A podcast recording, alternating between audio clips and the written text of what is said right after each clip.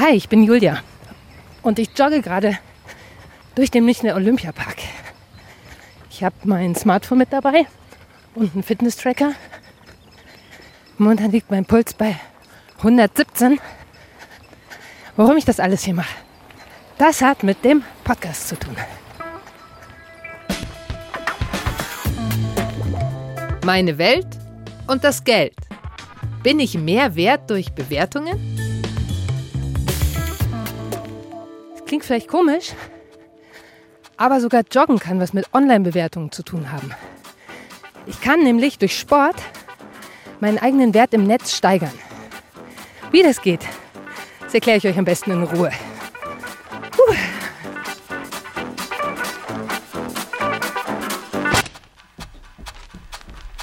So, noch die Kopfhörer. Ha, nochmal Hallo. Bin ich mehr wert durch Bewertungen? Also, ähm, mir stellt sich da erstmal die Grundsatzfrage, wo fangen Online-Bewertungen eigentlich an? Klar, Hotels, Online-Shops, Ärzte, Sternchen verteilen. Aber ich habe dann im Buch von Steffen Mau gelesen, der hat 300 Seiten über das Ganze geschrieben.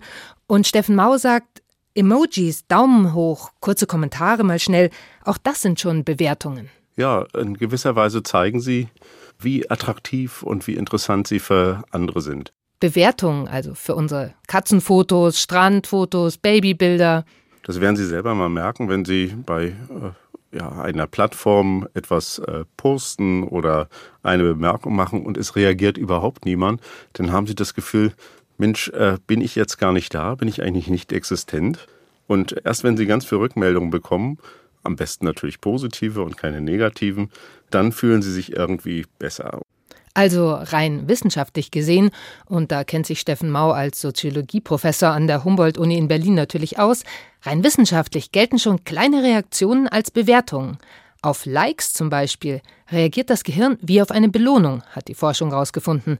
Sie steigern also zumindest schon mal das Selbstwertgefühl.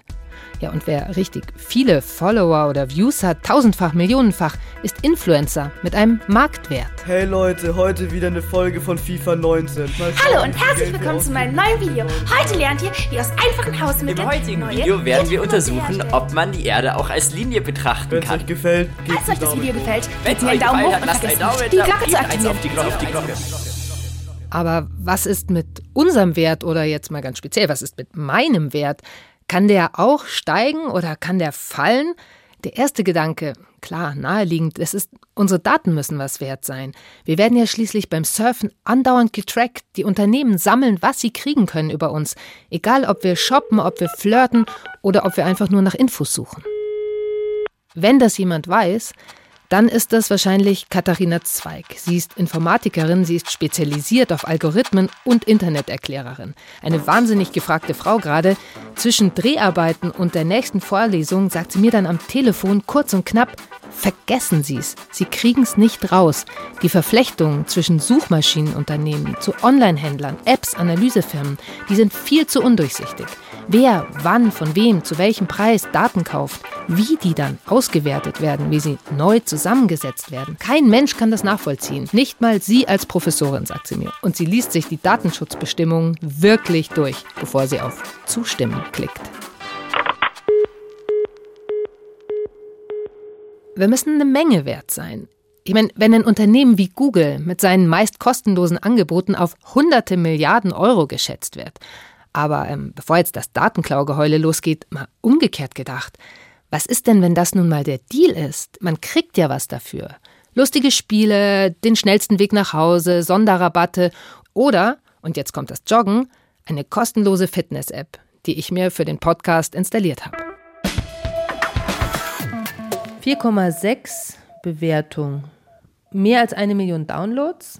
Personalisierte Trainings jederzeit, überall. Hier hinten an meiner Kamera, da ist so ein kleiner Sensor dran offenbar. Da lege ich jetzt mal meinen Finger drauf. Ah, 84 Schritte. Mal schauen. 38 Schritte. 51. Ha, der zählt aber schnell. Laufe, laufe. 59, 60. 61, 62. Wenn Sie sich einen Fitness-Tracker umbinden, dann werden Sie natürlich auch Teil einer Bewertungsgesellschaft. Aber nicht in dem Sinne, dass jemand Fremdes äh, Sie bewertet, sondern dass Sie selber sagen, ich möchte Körperdaten, Vitaldaten aufzeichnen, um mein Leben besser in den Griff zu bekommen. Stimmt schon. Zuerst erforsche ich mich nur selbst. Aber natürlich erforschen sich Millionen andere auch mit dieser App. Und die Programme rechnen dann all unsere Ergebnisse zusammen. So entstehen die typischen Bewertungen. Jeder sieht, wo er im Vergleich zur Community steht. Passiert ja dauernd im Internet. Dauernd wird mir gesagt, was andere gerade machen, was andere gerade kaufen, was andere gerade buchen. Bei der Fitness ist es nicht anders. Ich sehe, dass fast alle User sich mehr bewegen als ich. Und schon fühle ich mich schlecht. Ich bin extrem unterdurchschnittlich. Hey, das bin ich immerhin schon 3581 Schritte gelaufen. Und immer noch sind 97 Prozent von allen, die diese App installiert haben, besser als ich. Hey, das kickt mich. Da habe ich keine Lust drauf. Da arbeite ich mich hoch. Ich schleppe dieses Ding jetzt auf Schritt und Tritt mit. Wenn ich Studentin wäre und in den USA an der Oral Roberts University studieren würde, dann müsste ich sogar joggen. Denn an der Uni dort tragen die Studierenden Fitnessarmbänder. Ihre sportliche Leistung fließt automatisch in ihre Abschlussnote mit ein. Die Uni will, dass die Studis nicht nur rumsitzen, sondern dass sie ganzheitlich lernen. Fitte Absolventen, so die Vermutung dahinter, sind bessere Absolventen und darauf stehen auch Arbeitgeber. Für die Kritiker ist das ein ganzheitlicher Körperkult, mit dem man Fitnessfanatiker züchtet. Wir erhöhen das Engagement ihrer Mitarbeiter. So wirbt eine Firma, die hier bei uns digitale Fitnessprogramme für Unternehmen anbietet. Der Geschäftsführung verspricht sie, bekommen Sie eine bessere Einsicht in den Gesundheitszustand Ihrer Mitarbeiter und mehr Kontrolle über Ihre Gesundheitskosten. Der Arbeitgeber erfährt nicht, wer genau wie viel trainiert, aber er kriegt mit, wie fit die Mitarbeiter so insgesamt sind, ob sie motiviert mitmachen, ob sie Kilos verlieren und Kilometer draufpacken. Und die Mitarbeiter werden über ihre Tracker bei der Stange gehalten. Wie lange hast du heute meditiert? Du hast acht Stunden geschlafen. Großartig. Wie ist deine Stimmung heute? 6240 Schritte.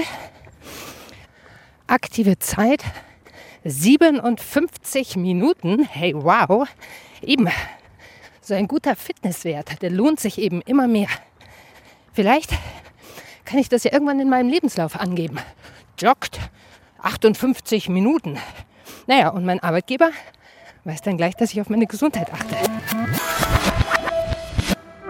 Für Steffen Mau ist diese Vision nicht richtig positiv. Man stellt dann jemanden nicht nur ein, weil er eben äh, hochqualifiziert ist oder zu dem Job äh, passt, sondern auch, weil er über bestimmtes Gesundheitskapital verfügt. Weil er aufgrund seiner Daten eben nachweisen kann, dass man äh, sehr leistungsfähig ist, dass man schon lange nicht krank war, dass man ja, genügend Bewegung hat und oft genug an der frischen Luft ist. Arbeitgeber haben ein Interesse an guten Fitnesswerten, aber das ist doch Win-Win. Ich habe ja auch was davon und die Krankenversicherung sowieso. Manche bezuschussen sogar Fitnessuhren. Und wer dann nachweisen kann, dass er richtig mitmacht, kriegt Bonuspunkte oder am Ende sogar Geld zurück. Aber Experten wie der Soziologe Steffen Mau sind skeptischer. Der sieht uns auf dem Weg in eine Bewertungs- und Vergleichsgesellschaft. Morgens sagt uns die Uhr, wie gut wir geschlafen haben im Vergleich zu anderen. Dann bewerten wir zuerst das Frühstückscafé, dann den Arzt, den Autovermieter, das Hotel, kaufen bei einem gut bewerteten Shop und checken nicht, dass wir selbst permanent verglichen und bewertet werden bei dem, was wir tun. Das checken wir erst, wenn es irgendwann nicht mehr so gut läuft. Mir ist das zum Beispiel passiert. Vor ein paar Jahren, da konnte ich auf einmal bei einem Online-Versand nicht mehr auf Rechnung zahlen. Diese Option steht Ihnen nicht zur Verfügung. Ich habe natürlich bei der Hotline angerufen, die haben nur rumgedruckst, haben es mir nicht gesagt, aber ich war vom System gesperrt. Als ich das am Telefon Katharina Zweig, der Informatikprofessorin, erzähle, sagt sie, vielleicht hatten sie die falsche Postleitzahl. Ich weiß nicht, ob sie falsch war, aber was stimmt, ich war kurz davor umgezogen und hatte eine neue Adresse. Wenn sich was ändert oder wenn wir was zum ersten Mal tun, erklärt mir Katharina Zweig, dann geht es bewertungsmäßig so richtig zur Sache. Denn es gibt dann ja noch keine belastbaren Daten von uns selbst, zum Beispiel wenn jemand auch zum ersten Mal einen Kredit beantragt. Da will die Bank natürlich sicher gehen, dass der abbezahlt wird. Also lassen Banken Algorithmen programmieren, die uns dann mit anderen vergleichen. Sind die uns ähnlich? Haben die am Ende gezahlt? Und so versuchen sie zu berechnen, ob wir auch zahlen werden. Nur was genau dann verglichen wird? Der Beruf, die Postleitzahl oder eben die Fitness, Online-Käufe, keine Ahnung, Haarfarbe wissen wir nicht. Leider sind nämlich diese Algorithmen so gut wie immer Betriebsgeheimnis. Ich werde also nie erfahren, warum ich nach meinem Umzug nicht mehr auf Rechnung zahlen konnte. Ähnlich geheimnisvoll geht's auch bei Versicherungen zu, die per Algorithmus Risiken errechnen lassen und mittlerweile gibt es Firmen, die per Algorithmus sogar Bewerbungen bewerten und Bewerber aussieben lassen, ohne dass ein Mensch überhaupt drüber geschaut hat.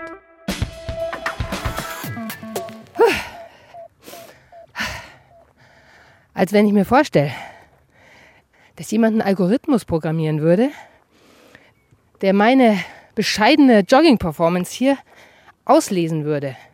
Und dann fließt es in irgendeine Bewertung ein. Ich glaube, ich bin im Unterzucker, oder? Im Prinzip ist überhaupt nicht klar, welche Spuren von uns wo gesammelt, verbunden, hochgerechnet, neu zusammengesetzt werden. Deswegen fordern ja Datenschützer und NGOs mehr Transparenz bei Bewertungen. Wahrscheinlichkeiten, Sternchen, Diagramme, Skalen von 1 bis 5 sind schick, machen alles einfach, auch wenn sie gar nicht so objektiv sind, wie sie tun. Sie haben einen eigenen Reiz auf uns fasst der Soziologe Steffen Mau zusammen. Es werden Dinge sichtbar, von denen wir sonst nur sehr diffus oder undeutlich, nebulös irgendwie eine Vorstellung haben. Hier gibt es dann plötzlich Daten zu etwas. Es lässt sich eine Sache in eine Rangordnung bringen. Man kann besser und schlechter, mehr und we oder weniger unterscheiden.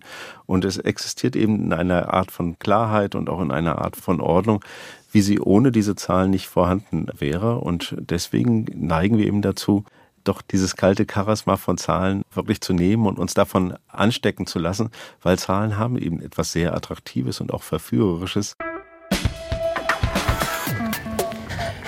Oh, noch einmal um die Ecke. Yeah!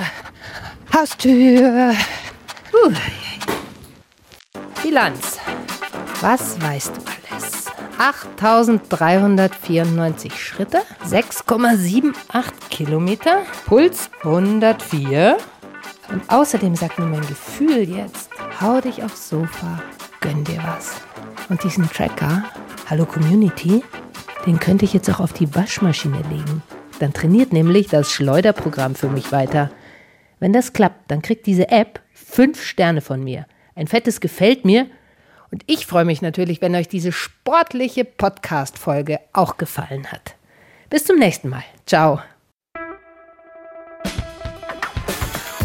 Recherchiert, geschrieben und erzählt hat diese Podcast-Folge Julia Zöller. Der Regisseur war Martin Trauner. Und in der Technik Roland Böhm.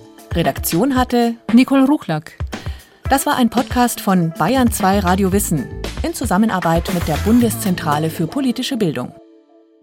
Apropos Radio Wissen, die ganze Welt des Wissens gibt's täglich neu als Podcast unter bayern2.de.